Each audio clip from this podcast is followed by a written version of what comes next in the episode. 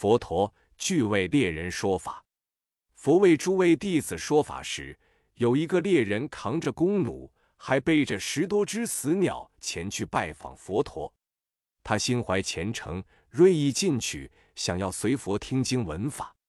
未曾想，佛陀见到他后，却停止了讲法。猎人见此，自觉无趣，便离开了，并自言自语道：“如若我有一天正得佛果，一定要为普天下众生讲解佛法，不拒绝任何人。”阿难感到非常疑惑，就问佛陀：“此人一心想听您教诲，您为何拒绝他？”佛陀说：“此人是大菩萨根基，所以求法的愿望非常强烈。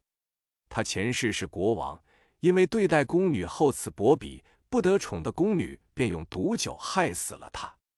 国王此生转生猎户，诸位宫女都投生为鸟兽。他现在前生业缘已经了结，将来会有大成就。如果我现在就给他讲经说法，恐怕他产生畏惧心理而堕入声闻城，所以才拒绝为其讲法。编译字就杂譬喻经》。